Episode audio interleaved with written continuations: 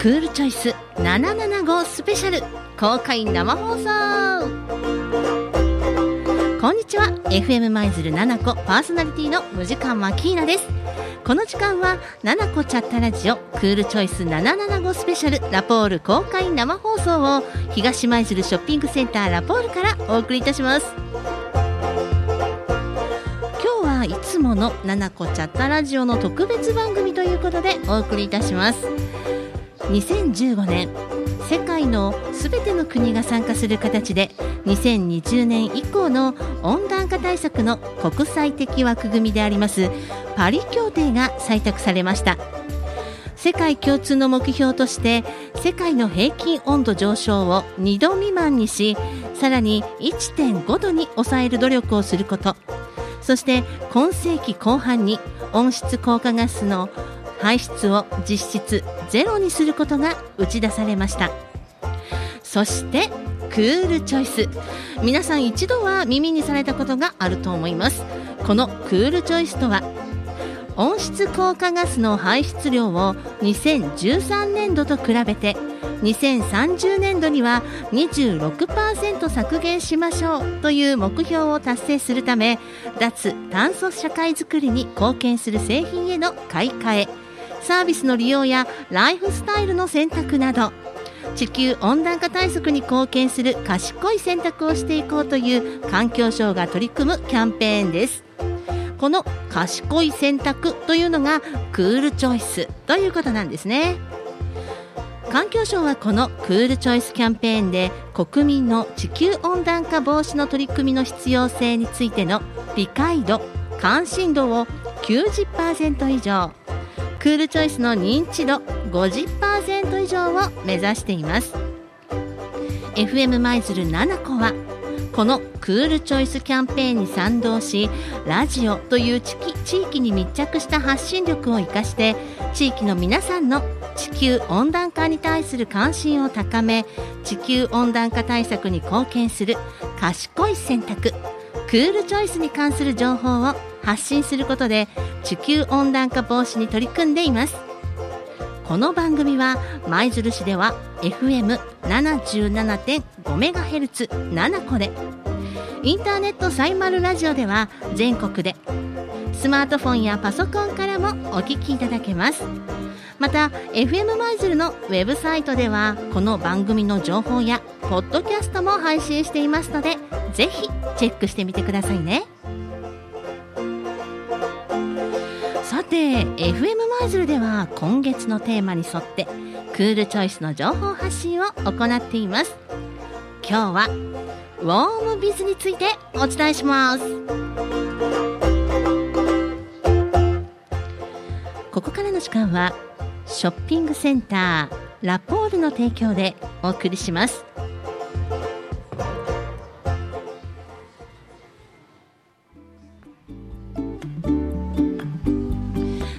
それでは今日のクールチョイスゲストをご紹介いたします。舞鶴市生活環境課三谷係長よろしくお願いします。よろしくお願いします。そして舞鶴環境市民会議森脇さんよろしくお願いいたします、はい、森脇です。よろしくお願いします。はい今日はお二人の方にゲストご出演させていただきます。よろしくお願いいたします。お願いします。さあ、えー、三谷さん、はい、今年はですね、はい、早速なんですが新型コロナウイルスこの影響でいろんなねこの毎年恒例のイベントが残念なことに中止となっていますが、ねはい、なんと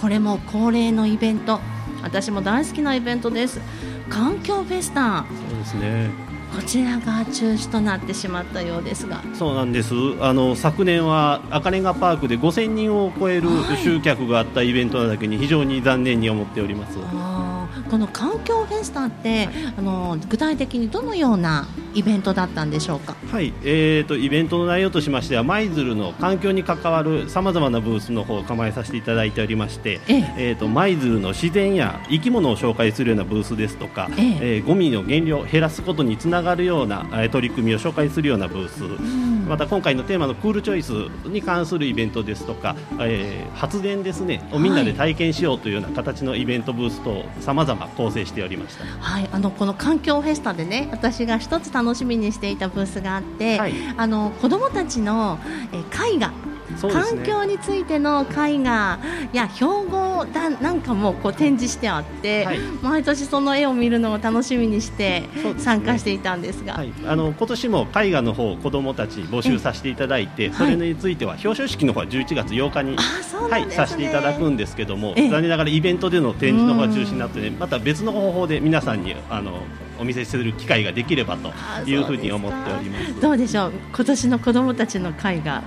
今年も素敵でしたか？そうですね、うん、あの新聞等にも載っておりましたけども、えーね、非常に、はい、あの力のある子供らしい映画の方が今年もたくさん応募ありまして昨年を超える応募点数の方がありました。ので非常に事務局としては喜んでおります、ね、子供たちの環境に対する思いというのが実は私たち大人よりも高かったり意識が高かったりしますもんね。そうですね、うん、子供の絵を見てこちらの方がそれによって考えさせられることも多々ありますそうですね。じゃあこのイベントなんですが森脇さん、はい。えー、市民の私たちも楽しみにしていたこのイベント。舞鶴、えー、環境市民会議の森脇さんとしてはこのイベントについてどのように？はい。あのなかなかですね、まあ、私たちの作業チームがやっているその地球温暖化っていうのは、えーまあ、大冗談なあの大げさなテーマではあるんでですね、えそれを日常のものにいかにその落とし込んでいくか、はい、皆さんに、えその知っていただくかっていうので直接お話しできるいい機会だったんですね。で特に昨年度の場合は、えー100組近い方がその省エネ相談所というところで、はい、えー、ごご自分のご家庭のですね、えー、まあ、あの省エネの具合といいますか、うん、そのどんなエネルギーをどういうふうに使ってるんだよっていうのを簡単な質問形式でアンケート、えー、させていただく。でまたあのご自分でご理解いただく機会があるんですけども、まあ、まあ、あのこういったフェスタの場合には必ず、えー、出店といいますかあのブースを出しているんですが、えー、それがえー、本当に残念ですね。そうですね。やはりこの省エネ相談所を訪れられるこの市民の方が多くなったっていうのは、やはりそれぞれ関心度が上がってきたというだと思います。うん、で、まあ、例えばそのご家庭の中のそのエアコンの使い方、えー、暖房の使い方とかっていうのでちょっとこうなんていうんですかねあの考え直していただく、まあ、直していただくというか、えー、えー、ちょっとそのあの目線を変えていただくい。い機会になっていったんじゃないかなと思います。はい、なるほど。三谷さん、はい、やはりこういうこの市民の皆さんの関心度が上がるというのは、はい、やはりこの舞鶴市としてもかなり嬉しいこの気持ちモチベーションが上がってくる感じがします、ね、そうですね、あの、地道なあの市民の皆さん一緒に広報させていただき、啓発しているの成果が一定出てきているのは非常にありがたいことですし、またコロナで家庭におられる時間も長くなっていますのでその中でまた省エネ考えていただけたらと思います。そうですね、えー、FM 舞鶴はですねこのラジオ放送でコロナ禍でも FM 舞鶴年間を通してラジオでこのクールチョイスをこの後もお伝えしていこうと思っております。どうぞよろしくお願いします。お願いします。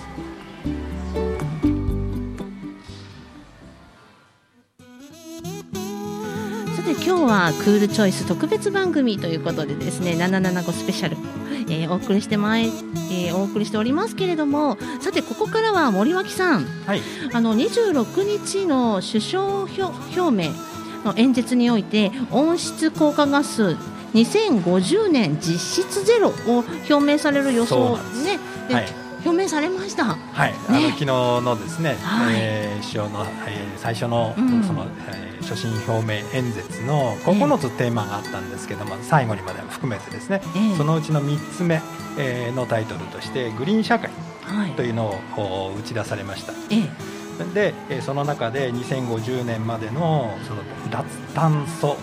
社会宣言って言ったらいいですかね、はい。はい。えー、実質ゼロ、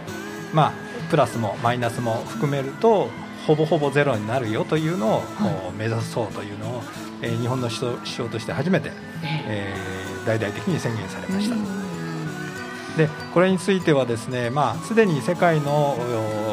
たくさんの国でこういう宣言特に EU とかですね、えはい、あのその環境先進国の中ではもうだんだんとスタンダードになりつつあることだったんですけども、ええ。えー、日本の場合なかなか、うん、えー、そのあたりは奥手でですね、なんかちょっと遅れてるみたいなね、あの話がありましたけどもね。ねはい、でもあのここで、えーと、よく見てみるとですね、この、まあ、9月16日に菅内閣が誕生する前から、はいはい、なんとなくその付箋はあったんですね。特に7月の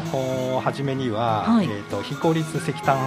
火力発電所、これ、100基余り、うん、えー、まあ、あのこの後更新しないという方針を打ち出したり、ええ。えー、それからエネルギー政策を思い切った脱炭素にしましょうというのが4月やはり7月に、うん、で再エネ経済創造プランとかっていうですね、ええ。ー、まあ、環境省だけではなく、えー、経産省も含めまして、えー、いろんなものが打ち出されておりました。その中で、えー、菅内閣が誕生してで、えー、今までのその見直しを大々的にしていくっていうことのその一つの集大成の表れかなというふうに思ってます。なるほど。で、あのー、まあ、この後もですねこういったこの7月以降いろんなこの新しいエネルギー政策がこうお話しされておりましたけれどもこの後どんなふうにね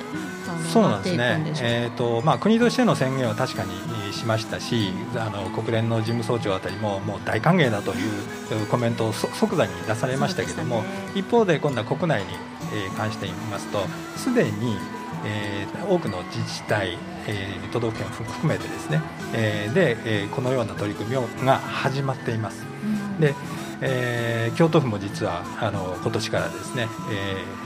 ー、大々的に宣言をしましたし、まあ、京都市はその以前からなんですけどもで、えー、環境基本計画の見直し等が行われています。舞鶴市でもなんかそういう方向だったですよね。そうですね、えーと、来年度、令和3年度からの10年間の環境基本計画、はい、第3期になるんですけどもそれを今、見直しの方をかけております。また市民の方広く意見の方を求めていきたいなというふうに思っておりますやはりこう今、私たちのいろんな考えこれから新しく考え直さなきゃいけないというか、はい、考え改めるというか、えー、っとですね、あのある意味で悲観的な見方をすると、うん、えー、私たちが今まで通りの省エネですとか、そのまあ、節約だとか、うん、そういったことをいくら続けてもえー、実はこの 実質ゼロを2050年まで達成というのは非常にハードルが高いんですね。うん、だからあのもうちょっとそのなんていうんですか根本的に世の中を変えるような、はい、そういったあの取り組みといいますか、えー、それは一般市民も含めて、えー、我々も含めてですねこの際思い切っていろんなことをしていかなきゃいけないのかなっていうふうに思います、ね、なるほど。そういったその新たなこのクールチョイスですよね、はい、今までの考えとは違うクールチョイス。この後、えー、CM 曲を挟みまして、えー、引き続きお伺いしたいと思いますのでよろしくお願いします。この時間は温室効果ガスの排出量を削減するため脱炭素社会づくりに貢献するライフスタイルの選択。地球温暖化対策への賢い選択を施行していこうというクールチョイスの情報をお伝えしています。ここからの時間は株式会社野菜の提供でお送りします。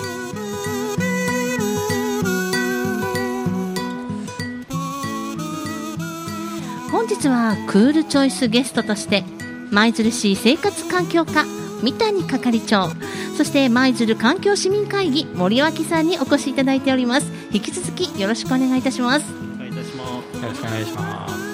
FM 舞鶴では毎月テーマに沿ってクールチョイスの情報発信を行っています。今日はウォームビズについてお伝えします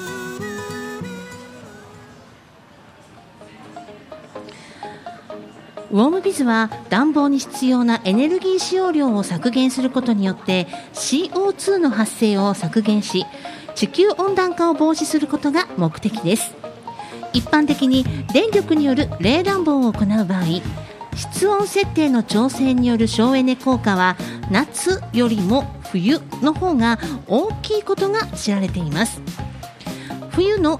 暖房機器使用時に室温設定を今までよりも下げるようにすれば CO2 削減効果があるばかりではなく電気代を効率的に節約することにつながります。ウォームビズは家庭やオフィスにとって経済的なメリットもあるのです。最近の断熱性の高い建物では暖房をしなくても室温が20度を超えるケースがあるそうです。こうした建物はその性能そのものが地球温暖化対策に貢献していると言えます。ウォームビズでは室温20度を呼びかけていますがこのような建物について冷房してまで20度にすることも求めるのではありません。冷房暖房をつけずに済むのであればそれが最も望ましくてウォームビズはあくまで適切な暖房使用を呼びかける取り組みです。さてここからはクールチョイストピック。冬に備えてというテーマで、えー、お話をお伺いしていきたいと思います、えー、森脇さん、はい、このエネルギー消費率が高い暖房とかね、はいはい、えー、このあとこのウォームビズについてお話をお伺いしたいと思うんですがお願いします。はい。ありがとうございます。えーとですねちょっとここであのー、もう一回、えーと、基本的なことのおさらいをしておきたいと思います。はいお願いします。えーと、ご家庭、まあ、ベースで考えた時のですね、ええ、あのー、まあ、その家の中で使うエネルギー、うん、このうちの暖房と給湯、うんまあ、熱ですね、ええー、これどれぐらいの割合占めてると思われます？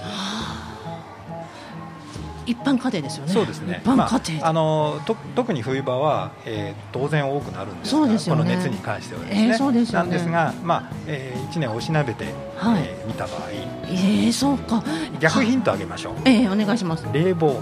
冷房？冷房は、うん、でも冷房の方がすごい使ってるイメージがあったんですけど。ですよね、うん、ですよね、うん、エネルギー値として見て見た場合2%から2.4%え冷冷房っていうのは実はそんなに大きくはないんです、え？ー、エネルギー割合としては、ね、すごい。これを聞いて三谷さん驚きますよね。ねえ。そのもっと冷房の方が使ってると思ってました。はい、うん、で、えーと、あとはまあ動力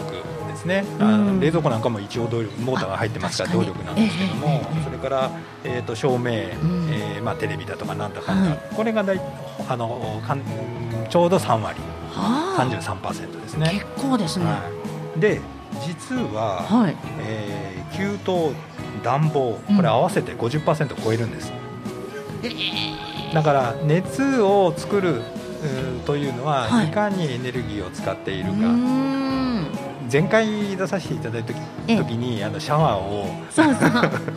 えシャワーは実はテレビ200台だよ。っていうお話にさせてもらったんですシャワー1分でテレビ200台の電力って、はい、熱を作るっていうのは意外と、はい、あのエネルギーを使ってるんだよっていうことからあったかいものをまずは大事にお使いいただきたい。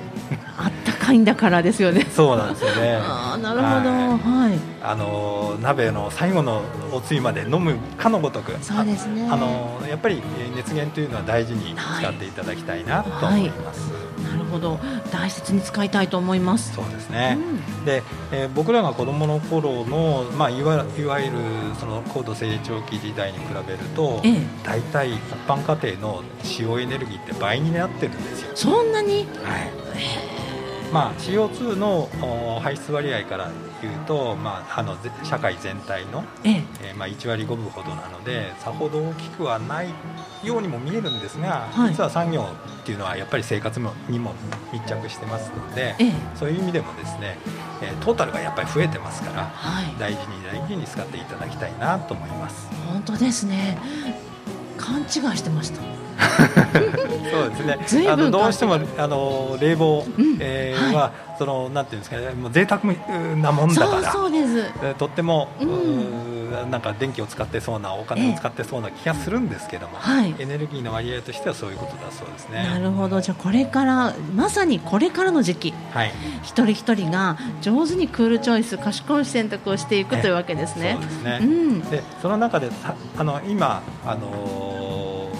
番組のご紹介の中でもあった断熱、はい、やっぱりこれはすごく大事で。はい。えー、お家の中で暖かく過ごす、ということはやっぱりその熱はどんどん外に逃げていきますのではい、で床が天井、うん。はい、そして大きなのが窓ですね、はい、でそこからやっぱり熱がどんどん逃げてる。だからできるだけ断熱効果の高い器具であったりその、まあ、構造であるのが望ましいんですけども、えーなかなかそうもいきません。そうですね、はい、私のうちも築150年ぐらいのお家なもんですからすごい。どうしても寒い、えー、家自体が寒い、じゃあどうしたらいいかっつって、まあ、いろんな手立てがあります、はい、まあ、あの大きくは工事が必要な改修をしていただくのもいいんですけども、はい、例えば、えー、断熱シートだとか、はいうん、それからあ、まあ、フィルム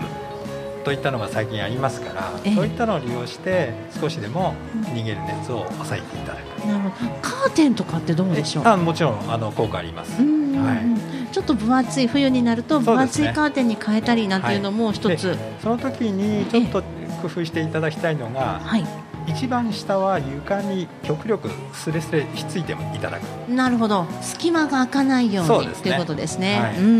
ん、で、えー、フィルムを貼ったりシートを貼ったり最近はあのプチプチによく似た断熱シートがありますけど、ね、あれはどちらかというと下側に重点的に貼っていただく。下側に。そううんはい、そういったことを積み重ねていただくと、はい、えー、とってもいいと思います。はあなるほど。下まで。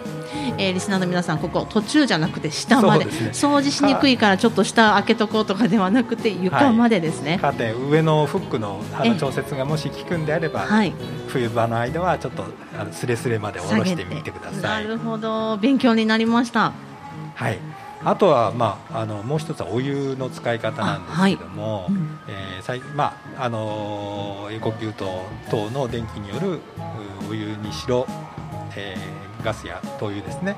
によってその温められるお湯にしろ。あの、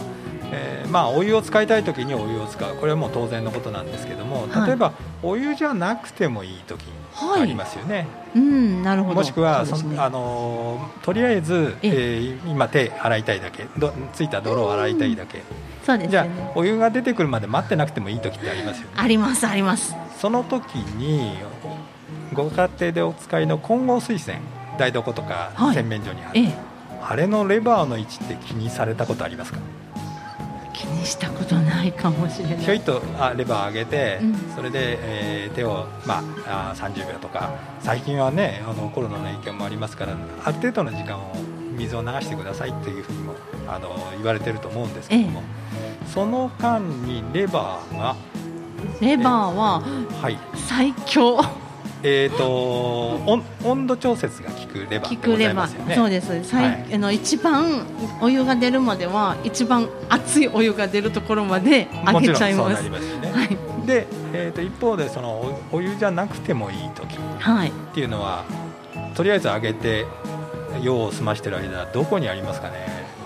えずっと最強のままです私。はい。あのもしお湯が必要でないならば。えええー、一番右側、はい、言ってみまあ、ほとんどの器具がそうなんですけども、ね、青いマークの一番端、はい、これにしてみてください。はい、でというのは、はい、ちょっとでもそれがお湯側の方、赤いラインの方に入ってると、ええ、お湯が必ず出るんです。はいそうですね。で、えー、特にエコキュートの場合は、ええ。え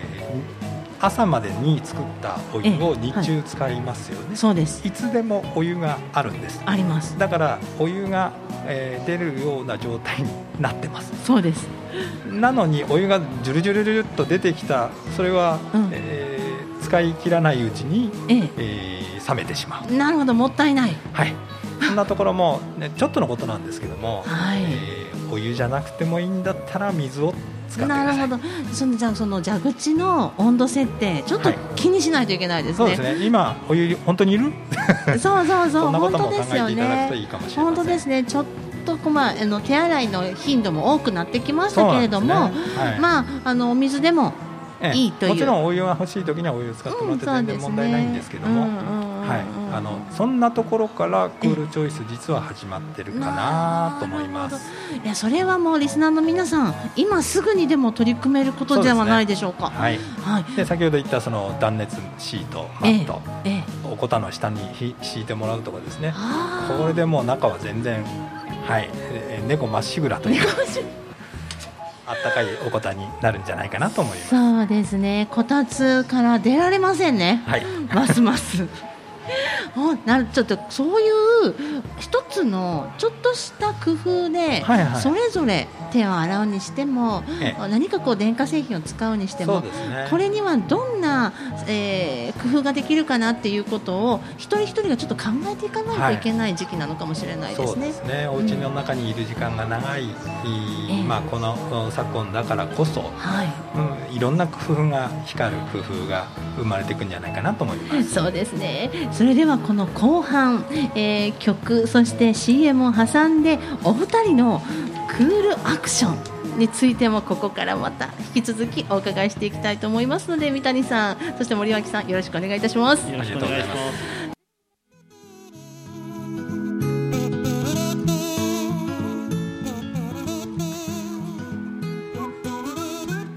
の時間は温室効果ガスの排出量を削減するため脱炭素社会づくりに貢献するライフスタイルの選択地球温暖化対策への賢い選択をしていこうというクールチョイスの情報をお伝えしています。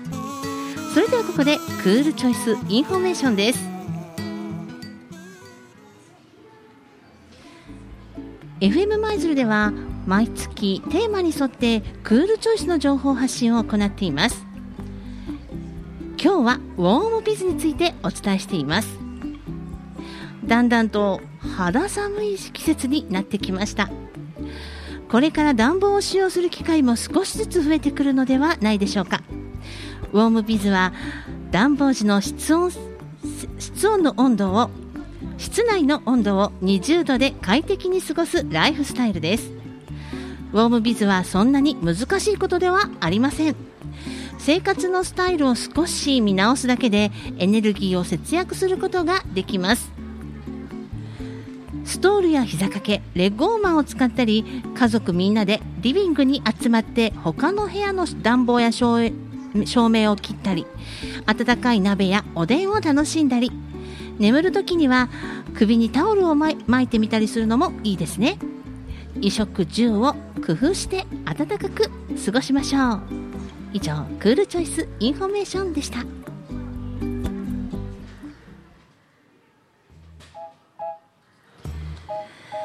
さて身近な生活の中で未来のために今選択できるアクションを選ぶ賢い選択のクールチョイス、えー、ぜひ皆さんもクールチョイスにご参加いただきたいと思います、